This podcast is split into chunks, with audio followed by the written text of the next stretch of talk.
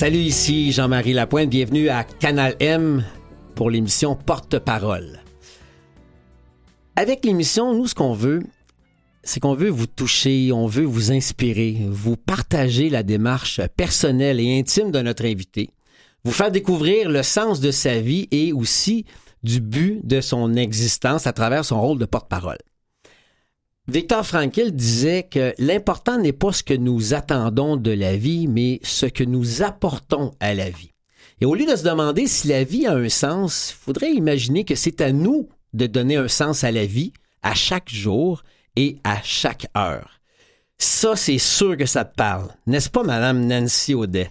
Ça, ça te parle. Ça me parle beaucoup, beaucoup. Hein? De donner un sens à ta vie à chaque jour, à chaque heure. Ouais. Et ça implique de donner un sens à ton histoire, à tes souffrances, à tes passages à vide, Mm. à tout ce que tu as pu vivre depuis que tu es toute petite. Parce que quand on pense à Nancy Audet maintenant, c'est plus juste la journaliste sportif. C'est aussi la femme qui a grandi dans les, dans les mailles des familles d'accueil, de la DPJ, avec tout ce qu'il y a de beau et de moins beau. J'ai eu peur, Jean-Marie, quand j'ai raconté mon histoire, que le regard des gens change par rapport à moi, qu'on me voit comme euh, peut-être comme une fille moins forte hein, que je l'étais, qu'on me voit comme une victime. Hmm. Euh, j'ai peur qu'on m'aime moins aussi, euh, qu'on me juge. Il y avait encore beaucoup de honte dans mon, dans mon petit cœur de, de petite fille. Finalement, euh, j'ai réalisé que c'est pas ça. Je pense que ce que j'ai envie euh, de transmettre aux gens, c'est qu'on a tous des, des écueils, on a tous euh, et toutes vécu des épreuves, mais il faut toujours s'en servir comme un tremplin. Mhm. Je le croyais pas vraiment avant, mais maintenant je comprends ça. Que j'avais envie d'utiliser ça pour, euh, pour le transformer en quelque chose de, de, de plus grand, que, beaucoup plus grand que ma souffrance.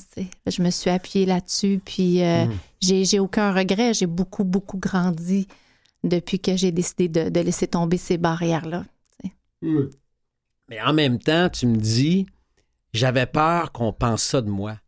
Mm. En fait, pose-toi la question, il n'y a pas plutôt toi qui avais peur encore que ça t'habite trop, que ce soit un frein?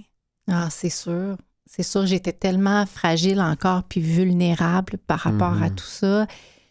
Puis encore trop souvent, je l'ai réalisé, c'était la petite Nancy qui réagissait euh, à- aux situations de la vie dans tout- de, de tous Mhm. les jours, autant dans mes relations personnelles que dans mes relations professionnelles.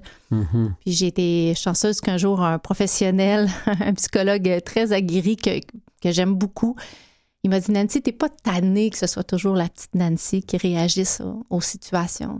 tu lui Mm. donnes encore beaucoup de place. Peut-être que tu prends en prendre soin une bonne fois pour toutes, puis à l'avenir, que ce soit la grande Nancy qui apprenne à réagir aux situations de la vie. Mais comment Ah. on prend soin? Comment tu as pris soin de la petite Nancy? Je lui ai donné euh, tout l'amour dont elle avait besoin. J'ai essayé d'être beaucoup plus douce avec elle, puis beaucoup moins dans le jugement, parce que je la jugeais assez sévèrement. Hmm. Euh, puis j'étais trop encore dans. C'est peut-être de ma faute ce qui m'est arrivé. Peut-être que j'étais pas une bonne enfant. J'étais pas. J'étais trop turbulente. J'étais pas assez intelligente. J'étais. Donc j'en ai pris vraiment soin. Puis je lui ai dit non, non, cette petite fille-là, c'était une, une petite fille très, très forte. Ah oui, j'ai appris à l'aimer, à la respecter, à l'admirer aussi, je pense. Hmm. Euh, parce qu'elle n'a jamais baissé les bras. Jamais, jamais, jamais, jamais. Euh, puis j'éprouve un amour nouveau pour cette petite fille-là, puis ça, ça a changé beaucoup de choses dans ma vie, ça. C'est spécial parce qu'il y a énormément de douceur qui émane de toi quand, quand tu parles. Il y a énormément de, de- de bienveillance. Tu t'es, t'es- t'es une belle âme, t'es une belle personne, on se connaît, on partage des choses ensemble au niveau du défi sportif Altergo. Euh, comme porte-parole, tu sais, pour les personnes qui ont des limitations fonctionnelles. Ça s'en vient bientôt, hein, le mois d'avril, ça Ouais. s'en vient. Mais c'est fou parce que moi, quand je te vois, à chaque fois que je te vois, je vois la journaliste sportive que tu as été. Je vois le, la, la- la personne aussi qui, qui est ambassadrice, qui est porte-parole. Mais c'est drôle comment on voit pas la victime. On la voit plus, là, la victime. Mm. Mais je sais qu'elle est pas loin. Là. On gratterait un peu, là, puis elle reviendrait à la surface. Hein? Oui, mais en même temps, euh, je suis contente de, de jamais être restée dans la victimisation. J'ai eu une petite période, euh, comme, comme tout le monde, on passe par là. Mais euh, rapidement, j'ai eu des gens dans ma vie qui m'ont dit que ça ne servait à rien de se victimiser. Mhm. Euh, c'est plate, c'est très triste ce qui est arrivé, c'est correct. J'ai eu beaucoup de souffrance, mais un jour, il faut être capable de dire, gars, j'ai pas pu écrire les premières pages de mon livre, j'ai pas décidé ce qu'il y avait dedans. C'est c'est plate, mais par contre, aujourd'hui puis demain, c'est moi qui décide ce qui est écrit dans mon livre. C'est moi. Au sens propre comme au figuré, Oui. parce que ça fait déjà deux livres que tu écris, Oui, oui. qui, qui sont des best-sellers, puis qui sont des livres Ah. qui relatent énormément ton passage, hein, ton vécu. Puis pour les gens qui te connaissent peut-être pas au niveau de ton vécu, ton enfance, mettons, là, tu me fais un mini résumé, tu as à peu près une minute, deux minutes. Prends le temps qu'il faut, mais résume-nous ton enfance, puis comment, comment tu es devenue la femme. Ben, en fait, moi, je suis née, je suis la deuxième d'une famille de trois enfants. Euh, mais ma mère voulait juste avoir deux enfants. Puis elle rêvait d'avoir un garçon. Et quand je suis arrivée euh, en deuxième, elle était très triste. Elle a pleuré à l'accouchement, puis elle était déçue. Et c'est pour ça qu'elle a décidé d'avoir un troisième enfant pour avoir le, garçon qu'elle voulait tant. Euh, et malheureusement, euh, l'amour s'est jamais développé entre nous. Et euh, ça a été une enfance très difficile qui m'a mené, euh, donc, mené à un signalement pour maltraitance à la DPJ quand j'étais petite. Et on m'a donc trouvé une famille d'accueil d'urgence.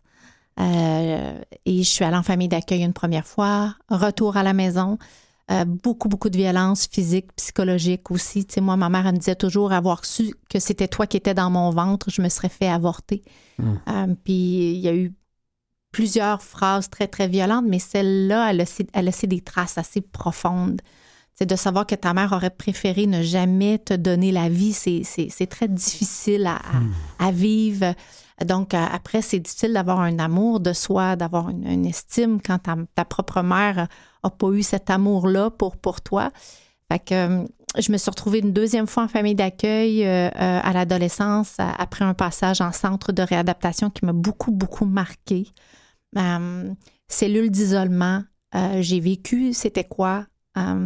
C'est- de vivre une, une solitude extrême. Euh, c'est- c'est- c'est- quand je repense à, à- à mon, à mes plus grands moments de solitude, c'est à ce moment-là. Euh, et puis finalement, ben, je me suis accrochée, j'ai rencontré des gens incroyables qui ont cru en moi quand moi je croyais pas en moi-même, qui m'ont tendu la main à un moment où je pense que j'aurais pu facilement basculer de l'autre Mhm. côté. Et euh, je suis profondément reconnaissante de ça. Et euh, c'est ce qui fait qu'un jour, j'ai repris pied, puis je me suis, j'ai réussi à me construire, puis à réaliser ce grand rêve-là que j'avais de devenir journaliste. Mm. Mais aujourd'hui, j'oublie pas de dire aux gens que quand on tend la main, on, on peut changer le parcours de vie d'un enfant, d'un autre être humain. Ça peut être un adolescent, ça peut être un adulte aussi, tu le sais, t'en sais quelque chose. Mhm. J'y crois fermement. Tu sais, avec des, des mots, on peut briser le cœur d'une autre personne, mais avec des mots, on peut aussi réparer le cœur d'une- petite, d'une petite personne ou d'un d'un adulte qui a Mm. été, euh, qui a été euh, maltraité ou qui a été abandonné. Donc, euh, je, je, je, moi, je parcours maintenant, tu sais, c'est ça, ma, ma mission de vie, c'est d'aider les enfants les plus vulnérables de notre société dans l'espoir qu'ils ne deviennent pas de grands adultes euh, blessés, en fait. Tu, tu le fais aussi à travers des projets? Tu sais, tu le fais pas juste euh, à micro fermé quand les caméras ne sont pas là, tu le fais ça aussi, mais tu le fais à travers tes livres, tu le fais avec des projets télé. Donc ça, ça te donne un, un levier, une- un pouvoir d'influence et d'éveil. Ben, je l'espère, c'est mon, mon grand espoir. Tu sais, ça n'a pas été facile de quitter ma carrière de journaliste sportive. J'y ai pensé longuement. Euh, C'était mon, mon rêve d'enfant. Mais euh, je me rendais bien compte que mes, mes- ma mission de vie n'était plus compatible euh, avec ma carrière journalistique. Je me suis demandé comment faire pour utiliser les forces que j'avais, la carrière que j'ai que j'ai eue pendant, pendant 17 ans dans les médias, mes, mes, mes, mes talents, ouais, ce que j'ai développé en tant que journaliste, comment l'utiliser euh, pour mener cette mission-là. Hmm. Au début, c'était pas clair, clair, mais j'ai essayé d'y aller à l'instinct, d'y aller avec mon cœur, tout simplement. Puis euh, c'est ce que je fais depuis deux ans, puis je regarde pas en arrière. Là, Là, je, je, je sais où je m'en vais. Euh, Hmm. euh, c'est pas euh, c'est pas un sprint là. Moi je suis dans Non. un moi je suis dans un marathon, je suis dans un ultra marathon. Euh, je veux vraiment vraiment euh, sensibiliser les gens à la cause des enfants de la DPJ. Mhm. La situation au Québec, elle est alarmante. Euh, c'est ce qui se passe en ce moment, c'est inquiétant et on, on doit en prendre conscience. On doit accepter d'être confronté. Je vois que les gens, là, ils préfèrent, je, je comprends, c'est pas le fun de se faire parler de ça, des enfants qui souffrent puis de la maltraitance, mais je pense que là, on est en 2023, puis il faut accepter de le confronter, de dire, voilà, on a un problème, Euh, mais surtout, euh, qu'est-ce qu'on peut faire pour passer à l'action? Moi, c'est ça qui m'intéresse. Passons à l'action. Il y a des choses qu'on peut faire. Et ça, tu sais, j'écoute souvent Paul Arcan le matin, puis lui, il appelle le, mammouth, le système de santé, les fonds-fonds pour les fonctionnaires. Je veux dire, on va arriver à faire bouger les choses, mais il faut qu'il y ait de la bonne volonté puis de la bonne foi des, des, des parties impliquées. Et ça aussi, c'est pas facile faire bouger là. le gros mammouth, là, c'est pas facile. Non. Alors, comment tu comment tu comptes le faire, toi? Ben, j'ai développé des stratégies. Parce que si tu, euh, si tu te fies au mammouth, ça va pas fonctionner. Hmm. Moi, j'y crois pas du tout, du tout. Euh, Québec, c'est pas la solution pour moi dans mon cœur et dans ma, même dans, dans ma tête. Tu comprends? Euh, ça fait 30 ans que ça va pas, puis c'est pas demain que ça va aller. Euh, beaucoup, beaucoup de résistance au sein du, du milieu, du ministère. Euh, on- Même parfois, j'ai le sentiment qu'on nous met des bâtons dans les roues. Euh, je, je lisais un rapport, là, puis j'en parle dans mon deuxième livre euh, sur les enfants de la DPJ. Je lisais un rapport l'autre jour euh, qui date de, de 1988 sur les situations de vie absolument troublantes des enfants en centre de réadaptation. Puis, je, me, suis dit que je pouvais juste effacer le 1988, là, puis mettre 2023 en haut. La situation a zéro évolué. Donc, moi, ma stratégie, Jean-Marie, là, c'est comment je vais contourner le mammouth, puis comment je vais euh, faire en sorte que les gens du milieu vont prendre les choses en main. C'est Mhm. pas le gouvernement qui va s'occuper de nos enfants vulnérables, comme c'est pas le gouvernement qui va s'occuper de nos communautés vulnérables, et c'est pas le gouvernement qui, qui va toujours non plus s'occuper de nos personnes âgées. On paye beaucoup d'impôts. Je pense qu'on est tombé dans le piège de ah, le gouvernement va s'en occuper. Non, non. C'est à nous. On va s'occuper de notre monde, on va s'occuper de nos enfants. On va pas attendre que le gouvernement s'en occupe. Donc, moi, je parcours, Jean-Marie, euh, la province. J'ai donné beaucoup de conférences dans les villes à travers le Québec. Et euh, ça commence à faire des petits. Mhm. Euh, J'amène les communautés à se réunir. Euh, je suis allée dans certaines villes où il y avait 300, 400 personnes du milieu. Il y avait des commissions scolaires, des, des organismes communautaires, des maires, des conseillers. J'assois ce monde-là ensemble, puis je leur dis voilà, mettez des choses en place dans votre communauté pour aider les enfants vulnérables. Et tu sais quoi, ça fonctionne.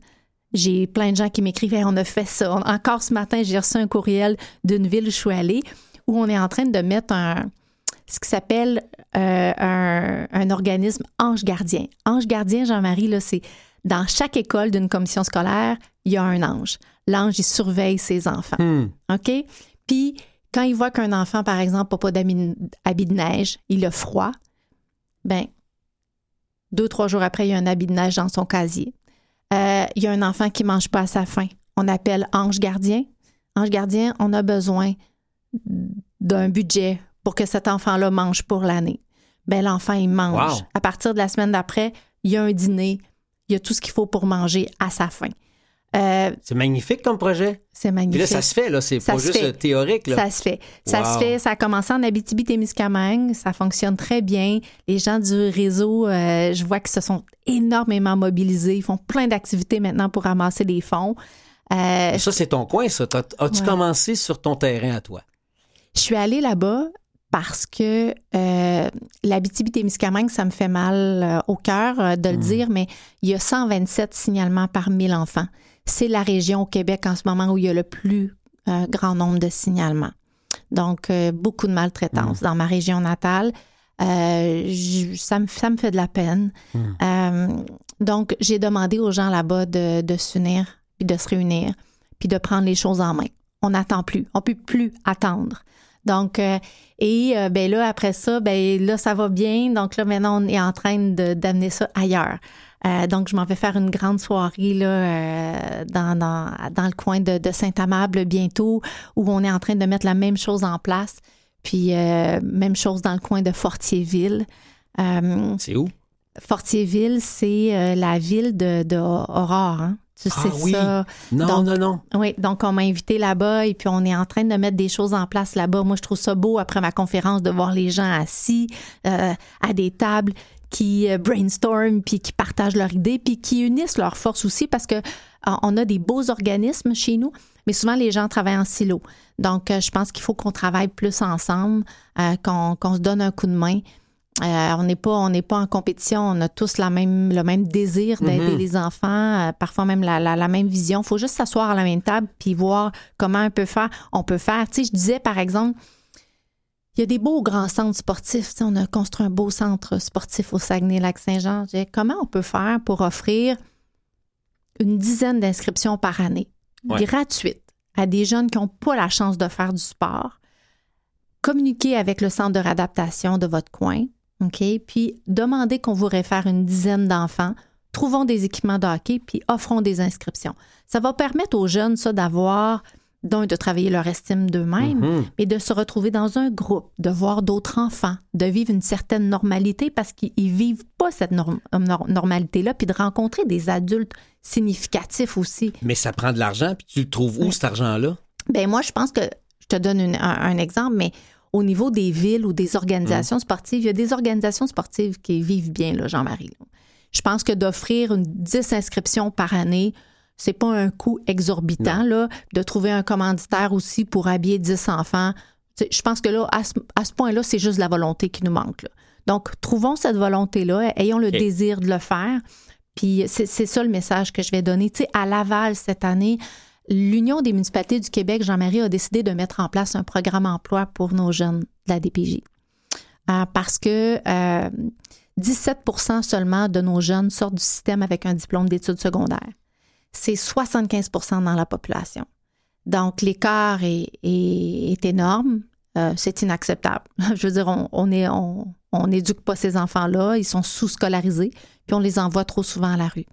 Donc, l'Union des municipalités du Québec a mis en place un programme pour aider les jeunes Mhm. euh, qui n'ont pas de famille, euh, puis qui n'ont pas justement d'éducation, qui ont des difficultés. On leur offre des emplois dans les villes à travers la province, Mhm. Dans plein de plein d'emplois différents. Il y en a qui vont travailler à la bibliothèque, euh, il y en a qui vont travailler aux travaux publics. Il y a un jeune à Laval qui est allé travailler avec le service incendie cet été. Ils ont quel âge, tes jeunes? Ils ont entre 16 et 16 et 21 ans. Donc, c'est leur première job, C'est leur première job. Mhm. Puis je suis allée les rencontrer, il y en avait 22 ou 24 à Laval cet été, de voir les yeux briller à la fin de cette expérience-là, de voir l'impact que ça a eu dans leur vie. C'était tellement beau. On leur a donné non seulement un beau milieu de travail qui est bien structuré, on leur a permis d'apprendre des choses, on leur a permis de, de- de- de se trouver aussi une, une- une belle gang. tu sais. Wow. Euh, puis euh, la plupart, euh, tous ceux que j'ai rencontrés voulaient juste retourner l'année d'après. On, a, on leur a donné une, une belle dose d'espoir, tu sais, un, un bel élan. Fait que c'est plein. Fait que moi, partout à travers la province, je dis aux gens, le programme emploi, c'est important. on veut ça partout au Québec. Il y a encore des villes qui Ben hésitent. oui. Hein, qui hésitent parce qu'on a encore des préjugés envers les jeunes de la DPJ. C'est sûr. Euh, donc, je leur dis, mettons de côté nos préjugés, là, puis tendons la main à ces jeunes-là. Et ces projets-là, je prends l'exemple de Ange Gardien. Ça, c'est ton idée, ça? C'est pas mon idée. Ça, c'est une, euh, une ancienne enseignante de l'Abitibi, d'Amos, près de, mon village natal, et une dame qui travaille à l'hôpital. Les deux ont pris leur retraite, puis ont vu tellement, tu le sais, dans les écoles, on voit beaucoup de choses. Mhm. Euh, puis ils se sont demandé qu'est-ce qu'on peut faire. Ils ont décidé de mettre ça en place. Puis elles m'ont, demandé de me rencontrer quand je suis allée à Amos. Euh, je suis allée voir leur projet, puis ça a été un gros coup de cœur. Mhm. Je, leur ai, je leur ai dit, votre idée, il faut amener ça partout. Donc, euh, je me suis donné euh, aussi comme euh, commission de, de, d'amener ça partout parce que ça fonctionne et c'est facile à mettre en place. Ça fonctionne avec des bénévoles. Ben oui. Euh, Donc, tu es un peu leur ambassadrice, quelque part. Pour pas utiliser le terme porte-parole, mais tu es un peu l'ambassadrice de ce mouvement-là que tu essaies de, d'implanter un peu ici et là. Oui, euh, ben oui, mais tu sais, on peut le voir comme ça. Mais toutes les bonnes idées, moi, moi, je, tu sais, je, je, je recherche. Hein. Tu y ajoutes du gaz. Je, je, je, je recherche, je vois Ouais. c'est quoi les bonnes idées, qu'est-ce qui fonctionne, comment les communautés peuvent se prendre en main.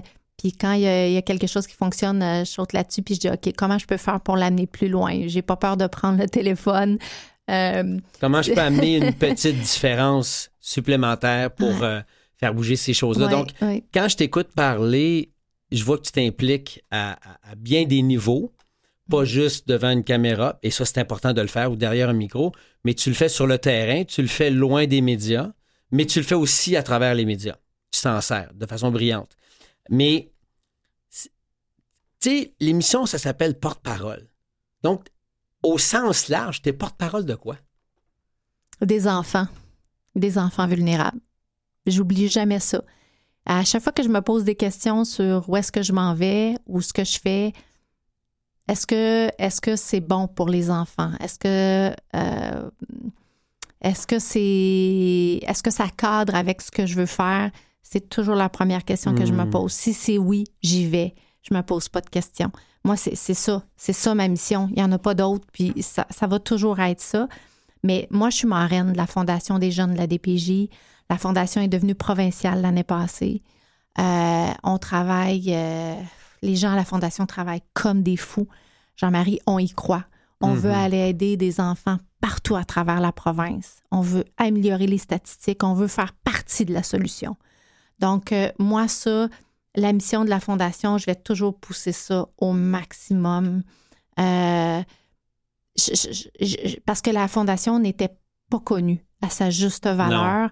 Euh, donc, ça, c'est mon numéro un. J'essaie de faire connaître la mission de la fondation. Je veux qu'on continue à grandir. Je veux qu'on continue à amasser plus d'argent. Je veux qu'on continue à mettre en place des programmes. On en a six grands programmes pour les enfants. Ça fonctionne. On aide les enfants. On offre de la zoothérapie, de Mhm. l'art-thérapie, du sport. On leur offre des, des bourses d'études pour Mhm. leur permettre de continuer euh, leur éducation, Du mentorat. du mentorat. Écoute, sérieusement. C'est des beaux là, projets et c'est des projets qui sont déjà avec un air d'aller. C'est pas Oui. juste dans la théorie qu'il faudrait bien qu'on fasse. Je sais qu'en théorie, on veut faire plus de choses, mais tu es déjà dans cette mouvance-là. Donc, tu sais, tu es Oui. marraine de la fondation. Euh, tu es impliqué aussi avec les grands frères et grandes sœurs? Oui. Ça aussi? Ben, en fait, c'est qu'à la Fondation, nous, on rêvait, Jean-Marie, depuis quelques années, de mettre en place un programme de mentorat Ouais. euh, pour les jeunes de la DPJ qui n'ont pas d'adultes significatifs dans leur vie. Euh, je le dis souvent, pour qu'un enfant se développe à son plein potentiel, il a besoin de cinq adultes significatifs dans sa vie. Puis malheureusement, Hmm. chez nos jeunes, il y en a beaucoup qui en ont même pas un. Non. Donc moi, je suis à la recherche de cet adulte-là dans la vie des jeunes qui va venir faire la différence. Donc à la Fondation, on en rêvait depuis longtemps, euh, mais le développement de ce programme-là coûtait euh, très, très, très cher. C'était... C'était des quelques millions de dollars. Il faut une expertise, Jean-Marie, parce que pour évaluer les mentors, pour que les jumelages fonctionnent, quand on a des enfants qui, trou- qui souffrent d'un trouble de l'attachement, on ne peut pas se permettre, tu comprends, Non. un autre abandon.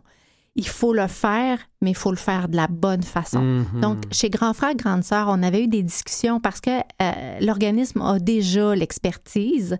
Il fallait peut-être l'amener un petit peu plus loin. Ouais. Donc, on a eu beaucoup de discussions. Puis finalement, on, a été, on a été chanceux parce que le, le ministre Lionel Carman, Mhm.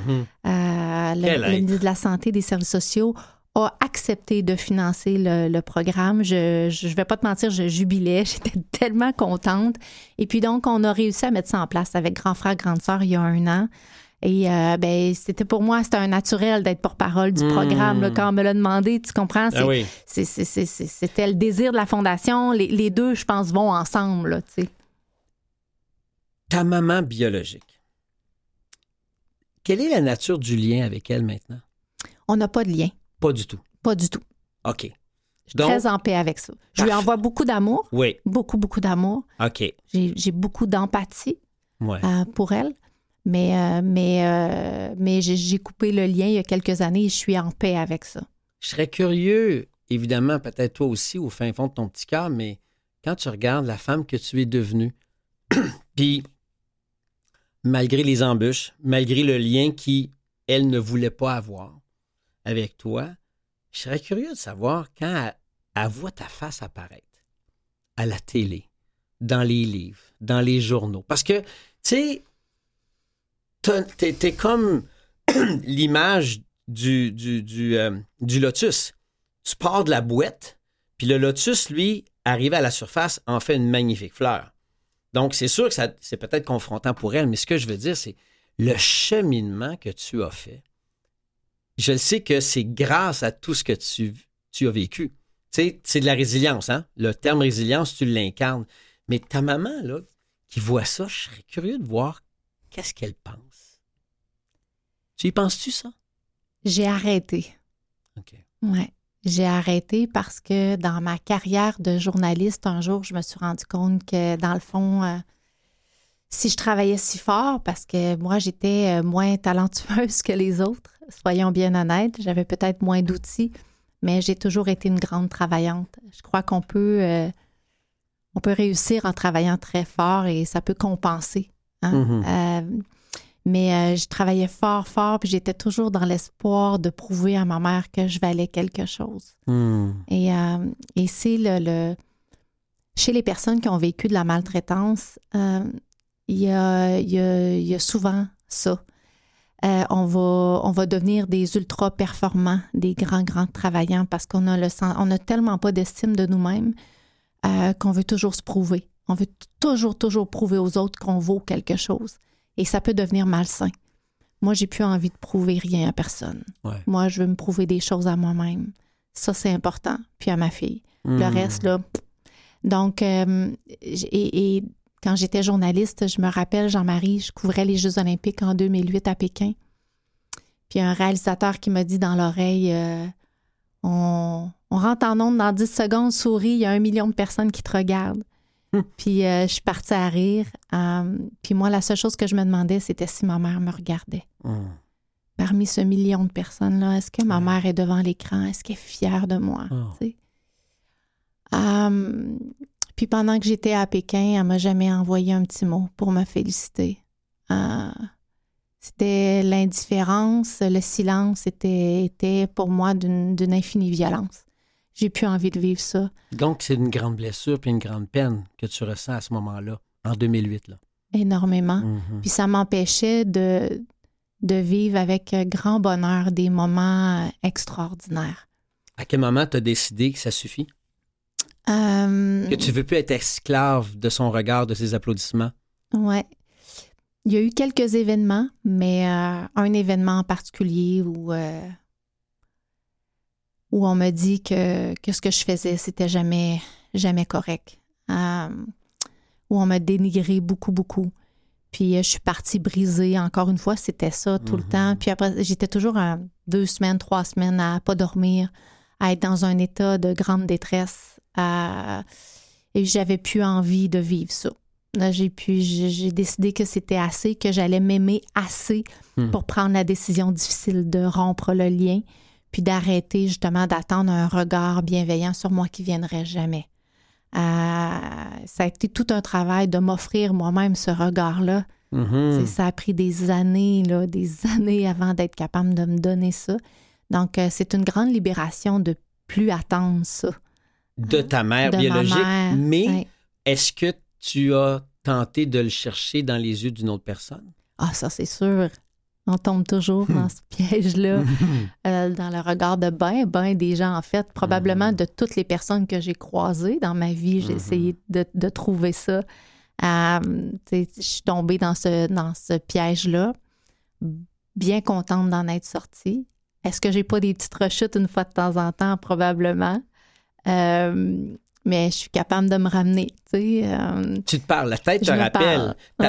Ta, tête va te ramener, va te rappeler. Oui. Sauf que, tu sais, t'es une fille sensible, t'es une amoureuse de la vie, donc on n'est pas à l'abri d'être sensible au rejet et à l'abandon. Et Dieu sait qu'en relation affective, Mm. que ce soit avec un amoureux, une amoureuse, au travail, on développe des liens affectifs. Mm. Est-ce que tu te sens, j'allais dire plus fragile qu'un autre, là, mais sens-tu que ça, parfois, c'est là, puis c'est juste next door, là? C'est juste à côté. Ah oui, il faut Ah ouais. tellement que je fasse attention à Mhm. ça. Mais j'ai eu tendance à aller vers des gens qui étaient euh, très indifférents par rapport à moi dans mes relations interpersonnelles. Oh. Ouais. Et euh, Ça, c'est un défi, ça aussi. Ça Hein? pris un bout de temps à m'en rendre compte. Là, tu, Mhm. tu reproduis le, le modèle, Ouais, ouais. euh, puis tu t'en rends même pas compte hein, que tu es dans, dans ce type de relation-là. là. Et puis, donc, euh, tout ce que tu as cherché toute ta vie avec euh, tes parents biologiques ou euh, ben, tu le cherches dans ta relation amoureuse à prouver à l'autre que tu vaux quelque chose, mais c'est une personne totalement indifférente, peu importe ce que tu accomplis. Donc, Inconsciemment, entre choisir, si tu avais à choisir entre un homme aimant, fin, gentil, qui t'aime déjà, puis un autre qui est un, un bad guy, il faut que tu essaies de séduire pour que tu puisses être enfin aimé. Je sais lequel tu étais, sur le bord d'aller euh, chercher. ouais, ben, j'ai eu les deux, Ouais. mais j'avais tendance à aller vers le, le- le mauvais. Ouais. Parce que c'est ça que je connaissais. Ouais, ouais. Mais c'est tes cellules nerveuses, hein, c'est quelque chose qui, qui t'habite, tu t'en rends même pas compte. C'est tellement inconscient, c'est Mm. tellement profond. Hey, Ouais, c'est long avant de se rendre compte de ça. C'est à travers toutes mes lectures puis mes nombreuses thérapies qui m'ont Mhm. coûté des milliers et des milliers de dollars que j'ai fini par comprendre ça. Ce qu'on n'apprend pas par la sagesse, on l'apprend par Ah. la souffrance. Hein? fait qu'il faut, faut, se, faut se déprogrammer Mhm. puis apprendre à aller vers ce qui est bon, la Ah. bonne personne, à cho- bien choisir les personnes de son cercle. Bien, notre temps est précieux, notre vie est précieuse. Mhm. Je ne perds plus de temps avec des gens qui, euh, qui me tirent par le bas. Moi, je vais juste vers les gens qui me tirent par le haut maintenant. Hmm. C'est, euh, j'ai envie de me bercer avec ces belles paroles. Puis je pense que c'est ce qu'on fait, toi puis moi, ensemble, quand on se voit. On essaie de s'élever. On a la chance de, de, de mariner dans une cause qui nous touche, les enfants qui ont des handicaps, avec le défi sportif Altergo. Ça aussi, ça fait partie de ta mission. Hein? Et mon Dieu, qu'ils sont faciles à aimer. Hey, Tellement le fun, cette gang-là. ils m'impressionnent tellement. Mhm. À chaque fois que je les vois, là, j'ai le regard brillant de, de- d'admiration, Mhm. d'amour pour ces enfants-là. Mhm. Et, euh, ils peuvent, ils ont tellement à nous apprendre. Tellement, tellement. Ben toi, merci d'être avec Mm. nous aujourd'hui, Nancy Audet, qui a beaucoup à nous apprendre. Puis dans la prochaine demi-heure, on va en apprendre sur toi. Grâce au hasard des questions que tu vas piger. Revenez-nous.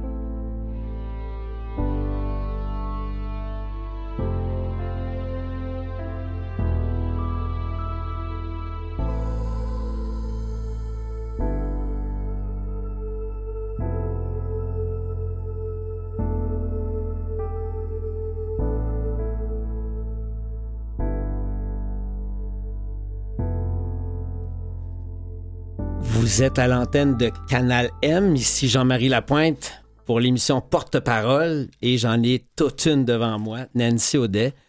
Je tiens le chapeau du défi sportif Altergo dans lequel il y a plein, plein, plein de questions. Nancy est, porte-parole du défi sportif Altergo avec Chantal Petitclerc, avec Hugo Girard. On est une belle gang. Meeker, guerrier maintenant. Oui. Meeker fait partie de la famille. J'étais contente qu'ils acceptent d'embarquer avec nous. C'est un beau monsieur. Mhm. tout un bon animateur, un bon journaliste, mais tu sais, c'est. Il complète bien la famille des porte-paroles comme toi. Alors là, la prochaine demi-heure, ce qui reste de temps, c'est que tu piges tes questions, tu t'amuses avec ça. C'est donc bien excitant! Ben, c'est sûr que c'est le fun, c'est un jeu. On s'amuse. OK.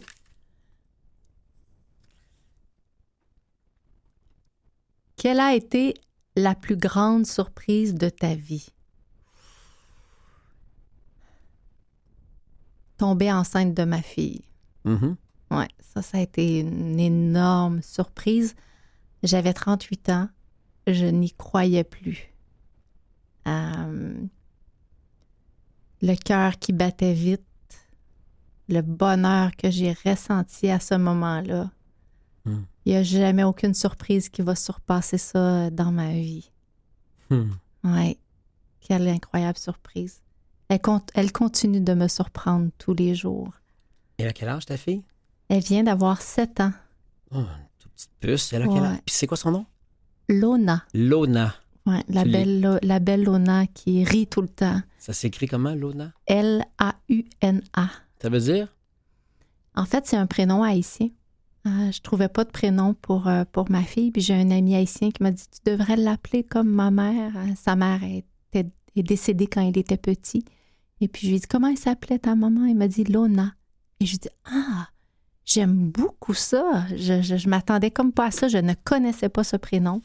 Et euh, j'ai essayé d'en trouver d'autres, mais c'était le nom qui résonnait Il toujours. revenait tout le temps. Et ça lui va très bien. Et la signification? Je le sais pas.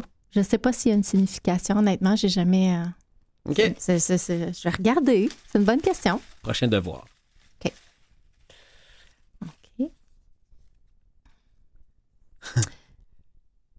Et qu'est-ce qui sera écrit sur ta pierre tombale?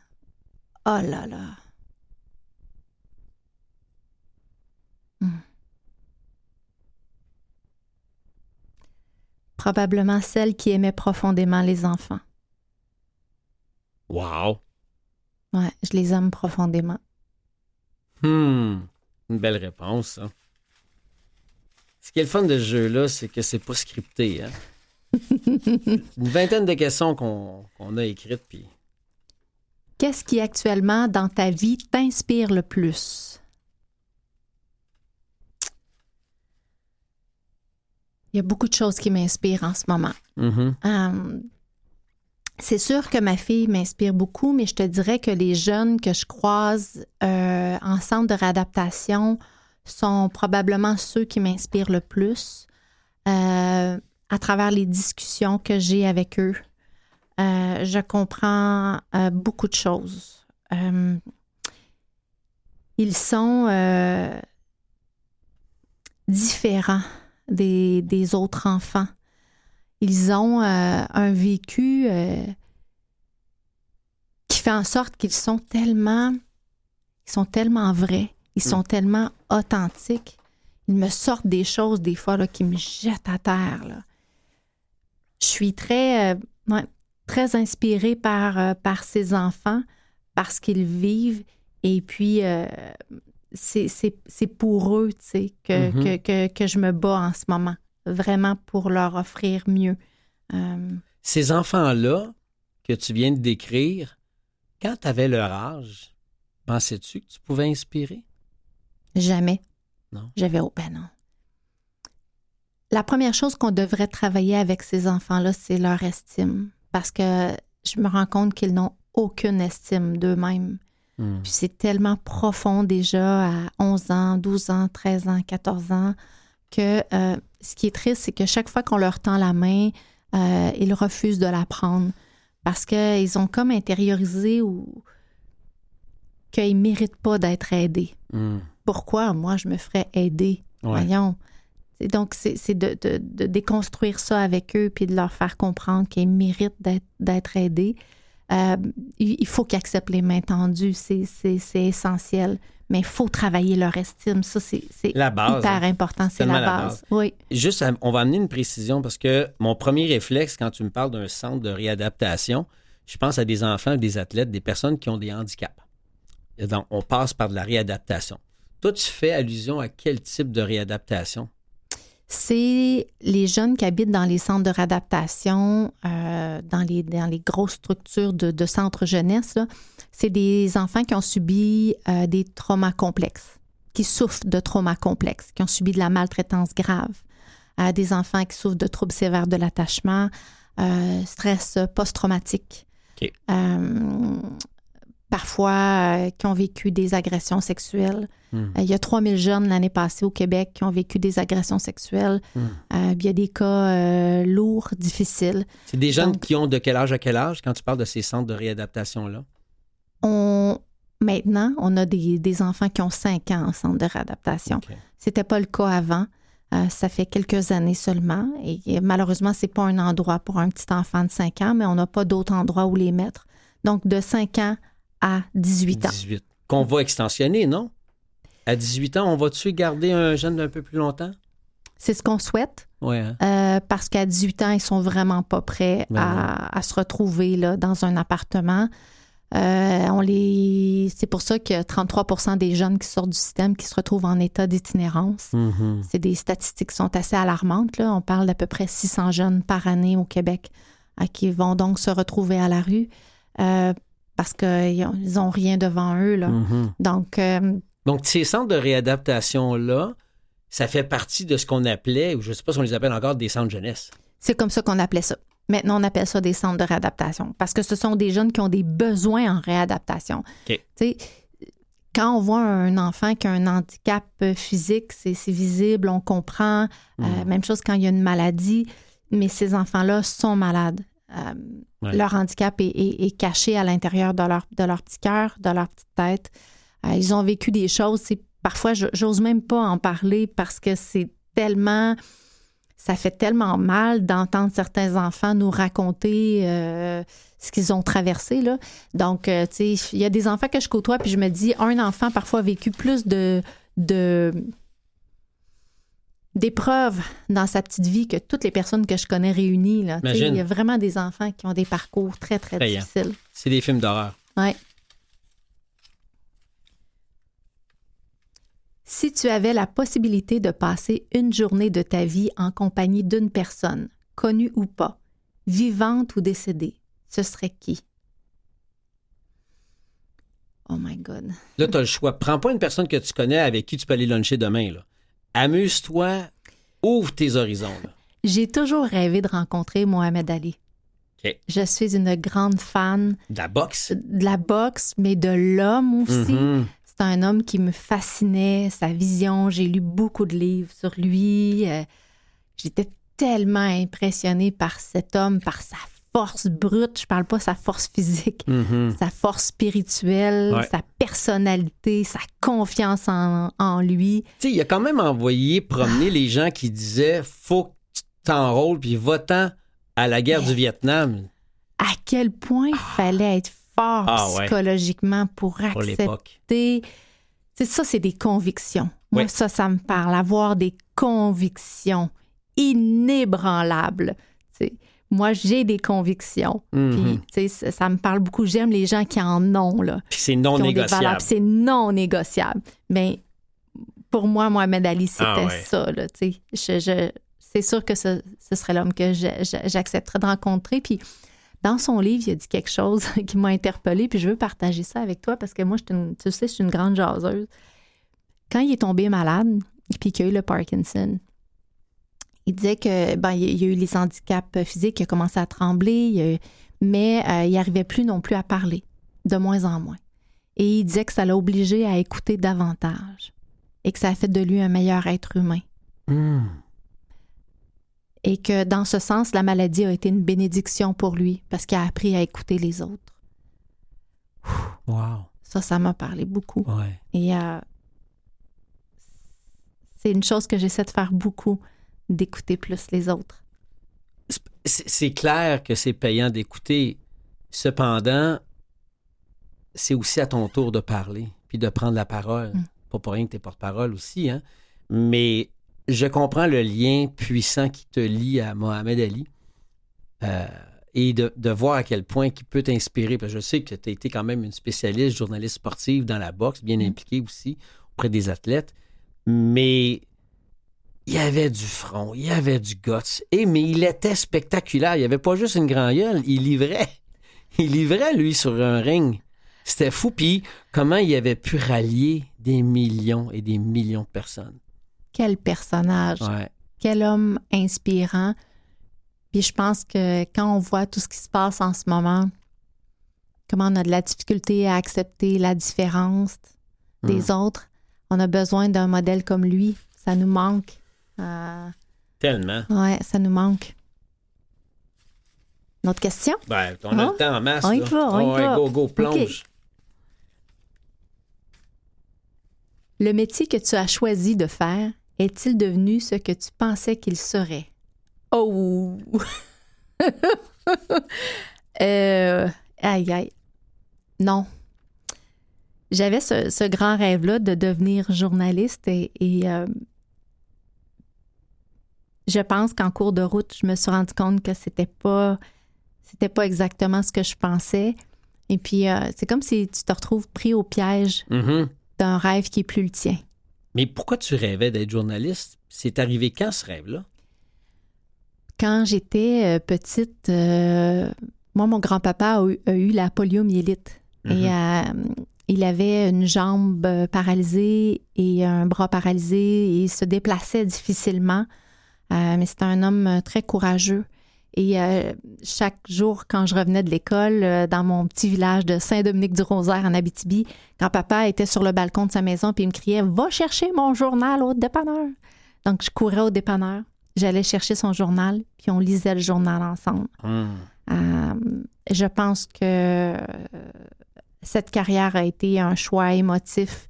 Euh, je regardais les nouvelles chaque jour avec lui, puis un jour, je lui dis Moi, grand-papa, un jour, c'est moi qui va te lire les nouvelles à la télé. Je Mm. voyais comment il aimait ça. Euh, donc, euh, c'était aussi pour, pour le rendre fier que, que j'avais envie de, de faire ce métier-là De rendre fier de toi. le rendre fier de moi. Ouais.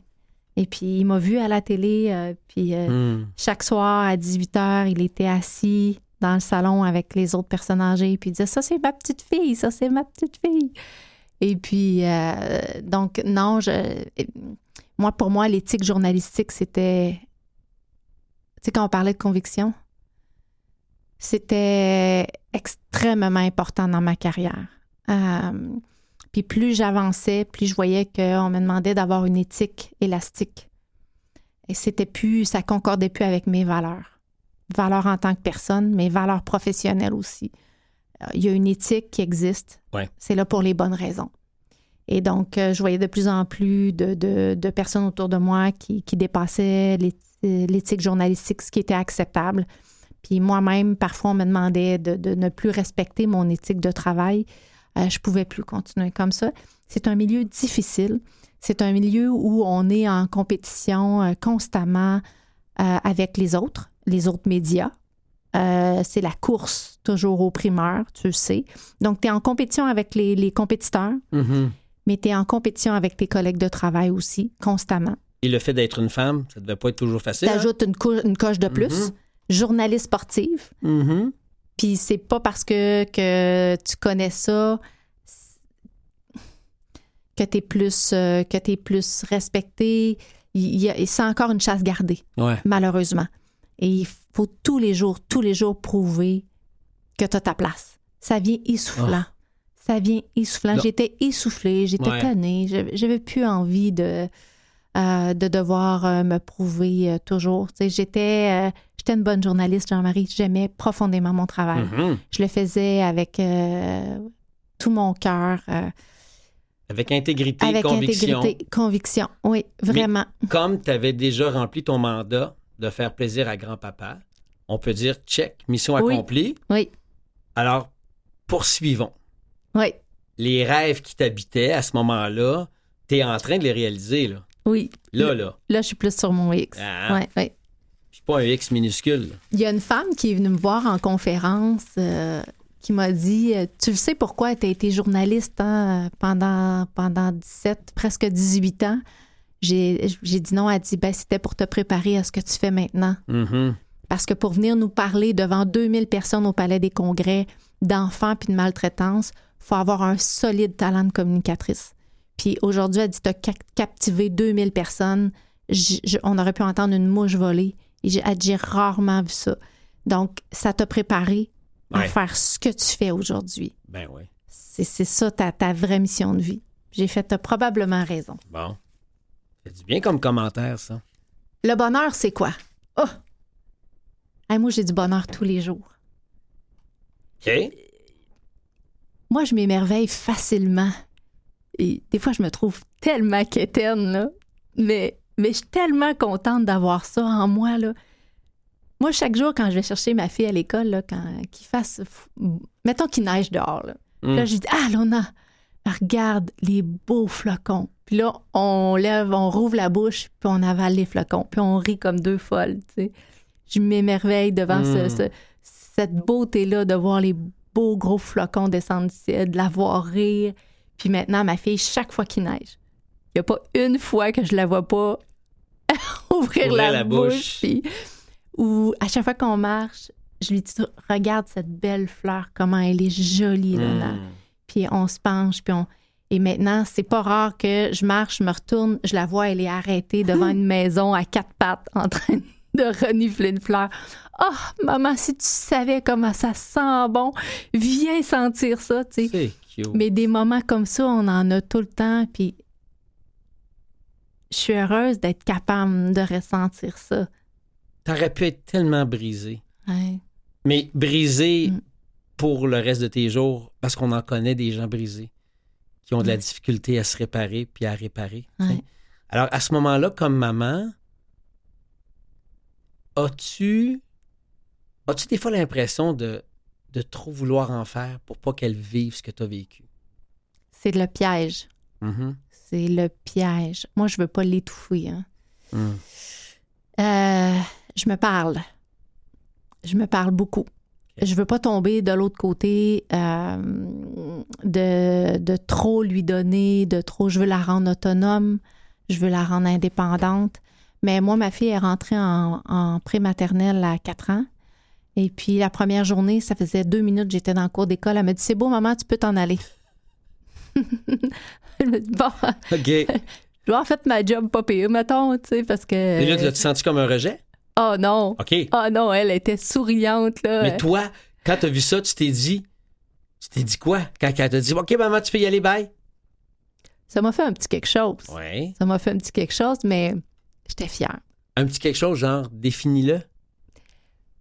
Ben, j'aurais aimé ça, tu sais, qu'elle me dise Oh non, maman, reste un peu avec moi. J'ai Mhm. besoin que tu me rassures. J'aurais aimé ça, me sentir euh, confortée dans mon rôle de mère, tu sais. Ouais. En même temps, euh, non, c'est l'inverse. C'est que j'ai fait ma job. Elle est tellement sécurisée que, maman, j'ai quatre ans, mais tu, tu peux t'en aller. Je je suis assez autonome, là. J'ai pas besoin de toi, tu sais. Puis, je pense qu'une semaine après, le matin, elle m'a dit T'as pas besoin de venir me mener à l'école, maman, je connais le chemin. Donc, Parce que l'école est au coin de la rue. ben, Et là, j'ai dit Hey, là, ma petite fille, tu vas te calmer. Tu as 4 ans. Non, tu ne vas pas aller à l'école toute seule. en même temps, tout ça donne l'impression ou me donne la réponse tu devrais être conforté parce que ta job est bien faite. Oui. Sauf que tu veux pas te priver du beau moment entre la maison et l'école, c'est le chemin que tu fais avec ta fille. C'est le fun pour toi. C'est pas parce que tu es une mère poule puis t'as peur. C'est que tu veux pas te priver. Tu viens de le dire. Le bonheur, c'est quoi? C'est ça. Ouais. C'est d'être avec elle. C'est super précieux. Puis mon changement de carrière, c'était aussi ça, parce que les, les quatre premières années de sa vie, je travaillais comme une folle. Mhm. Euh, J'embarquais sur mon téléphone à 7h30 le matin, puis je débarquais souvent à 10-11 h le soir. Là. J'ai l'impression que tu travailles encore comme une folle, mais différemment.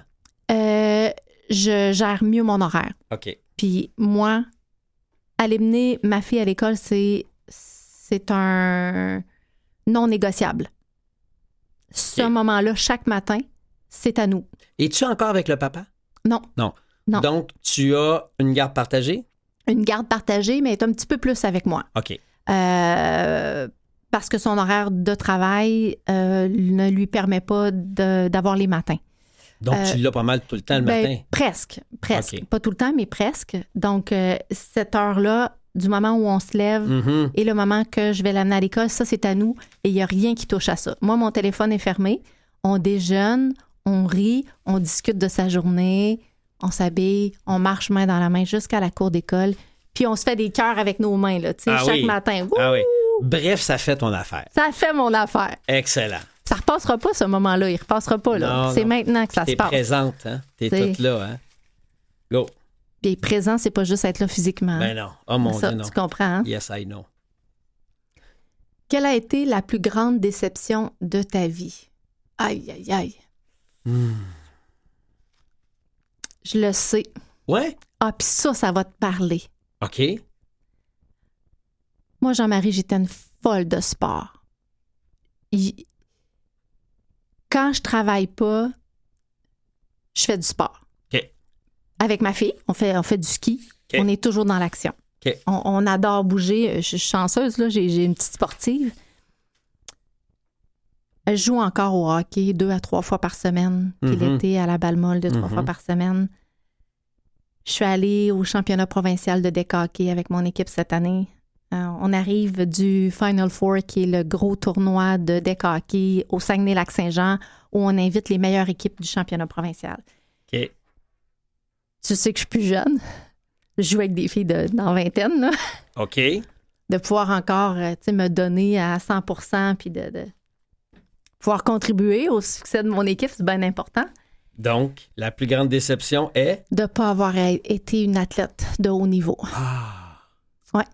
Ouais. Ok. J'ai- Parce que j'aime j'aime m'entraîner. J'ai toujours eu beaucoup de facilité dans les Mhm. sports. Euh, J'aurais voulu vivre ça. La Mhm. vie d'athlète de haut niveau, puis aller Mhm. compétitionner à l'international, Ouais. euh, dépasser mes limites. Ouais. J'aurais. T'as pas idée Ah. comment j'aurais voulu ça. Garde. T'as dit que j'allais m'identifier à ta réponse.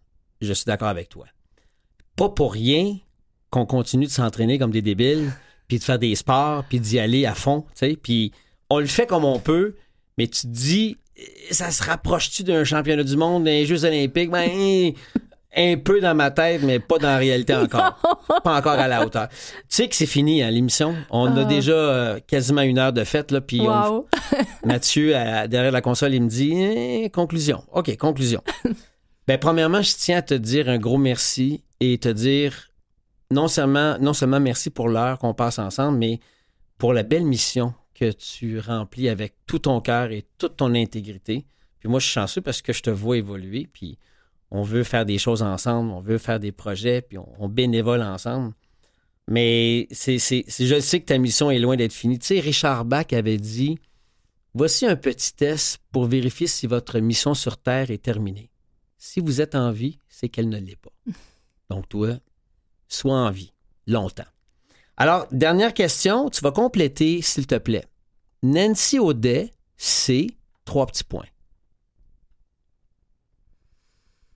Wow. C'est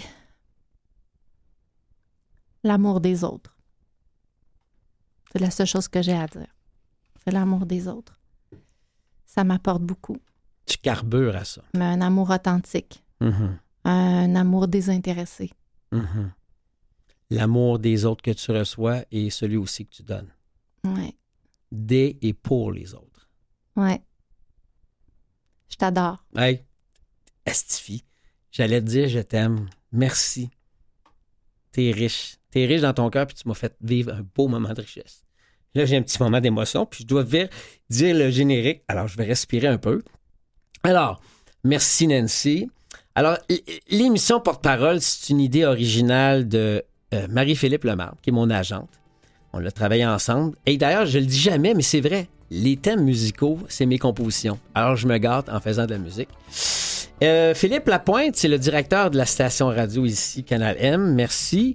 C'est lui qui m'a invité à venir faire une émission. Jean-Sébastien La Liberté, c'est notre chef, euh, chef à la diffusion. Mathieu Tessier, notre réalisateur responsable de la mise en onde. Et Gerly Ormelet, qui est notre, la boss des réseaux sociaux. Alors, euh, Jean-Marie Lapointe au micro, qui vous dit merci d'avoir été avec nous pour euh, l'émission Porte-Parole. Puis je vous dis à bientôt, j'espère.